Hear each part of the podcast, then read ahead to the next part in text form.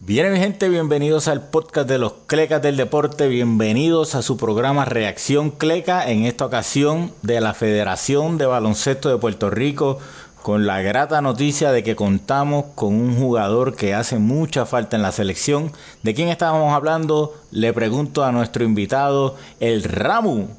De Tyler Davis, Paco, amigos fanáticos el grande José Juan Barea nos dejó saber en su cuenta de, en su cuenta de Instagram. Dijo, Puerto Rico, aquí les tengo a Tyler. Tyler, que la última vez que lo vimos en cancha fue con el OKC Blue, promediando 17 puntos y 12 rebotes en 15 juegos para el afiliado del OKC Thunder de la NBA. No lo habíamos visto en cancha desde ese tiempo y ahora reaparece sorpresivamente con el pequeño, bueno, el gigante borico José Juan Barea desde su casa. Aparentemente fue un double team porque yo vi a Jun Ramos allí también en la foto. Eh, no, no sé cómo fue esa, esa coordinación. Pero... Hay, que pedir esa jugada, Paco, hay que pedir esa jugada. A ver. pero el double team funcionó y tenemos a, a Tyler disponible. Eh, Tyler, eh, para los que no se recuerdan de él, fue la estrella de Texas AM que distinguió hasta en el, en el torneo de, la NCAA y también eh, se destacó en el AmeriCup. Él no ha jugado en las ventanas todavía. Él sí jugó en el AmeriCup y lució inmenso, ¿no? O sea, lució como lo que Puerto Rico necesitaba y a eso vamos, Ramos. Cuéntanos el impacto que va a tener Tyler Davis en la selección de Puerto Rico es un impacto enorme. Yo creo, yo creo que es necesario que recordemos que en esa, en esa competencia Tyler Davis fue nuestro mejor jugador. Estaba debutando, no conocía a los jugadores y en su debut fue el único puertorriqueño anotando un doble dígito en los tres partidos.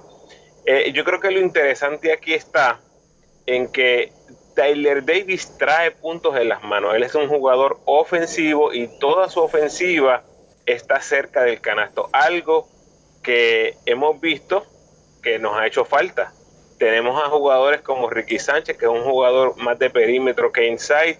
Jorge Brian Díaz, que no busca tanto el juego en el poste. Tyler Davis tiene eso. Y no solo eso, Paco, creo que es bien importante que destaquemos su poder rebotero en el canasto ofensivo.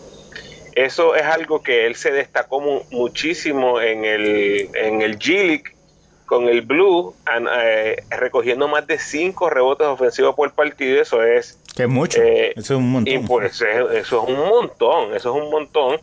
Y no solo vamos a sumarle a Tyler Davis al equipo, es que Ramón Clemente debe estar haciendo su su regreso y yo creo que eso le va a dar un boost enorme a nuestra pintura. No eh, solo eso, eso, es importante, ¿verdad? Porque en el América Ramón Clemente no estaba. La rotación que, va a utilizar Eddie, Tyler Davis venía del banco, no era inicialista. Cambiará esto ahora para la ventana, traerá a Jorge Bryan viniendo del banco, tal vez Jorge Bryan esté más cómodo jugando contra lo, que viene a ser la segunda escuadra del otro equipo, ¿no? Yo, yo creo que el, impacto de dónde eh, va a usar Eddie a Tyler eh, es, un, es un desconocido. Y lo otro que te iba a preguntar, Ramos, el juego físico de las ventanas, porque en el AmeriCup los juegos no eran tan físicos como lo que estamos viendo contra Uruguay, contra Argentina. Eh, ¿cómo, ¿Cómo va a ser Tyler Davis contra Batista? Eso, eso es súper interesante. Sin, lugar a dudas, el mollero que él trae al equipo, fíjate que viene en el momento perfecto. Este partido contra Uruguay, el, el efecto que debe tener Tyler Davis va a ser en ambos lados de, la cancha, porque fíjate que Uruguay no tenía que poner tanta presión en nuestros jugadores en la pintura eh, mientras ellos buscan su ofensiva, no, no había una, eh, yo creo que un constante temor de que alguno de esos jugadores internos explotara, ahora sí. Entonces, no solo va a, tener el impacto en la ofensiva, sino que en defensa, ahí tenemos fácilmente cinco faltas personales más de, calibre, un jugador de calibre para defender a Esteban Batista. O sea, eso, eso va a ser su problema, mantenerse eh, fuera de problemas de falta, porque eh, Batista tiene 50 mil trucos, ¿verdad? Sabemos El baloncesto Argentina también es muy habilidoso y, van a tratar de retar al, joven nuevo, ¿no? O sea, de, ver si, se va a comer los fakes, si, si le pueden sacar la falta. Ese tipo de cosas es una cosa que él se tiene que cuidar porque el, equipo de Puerto Rico eh, lo va a necesitar mucho.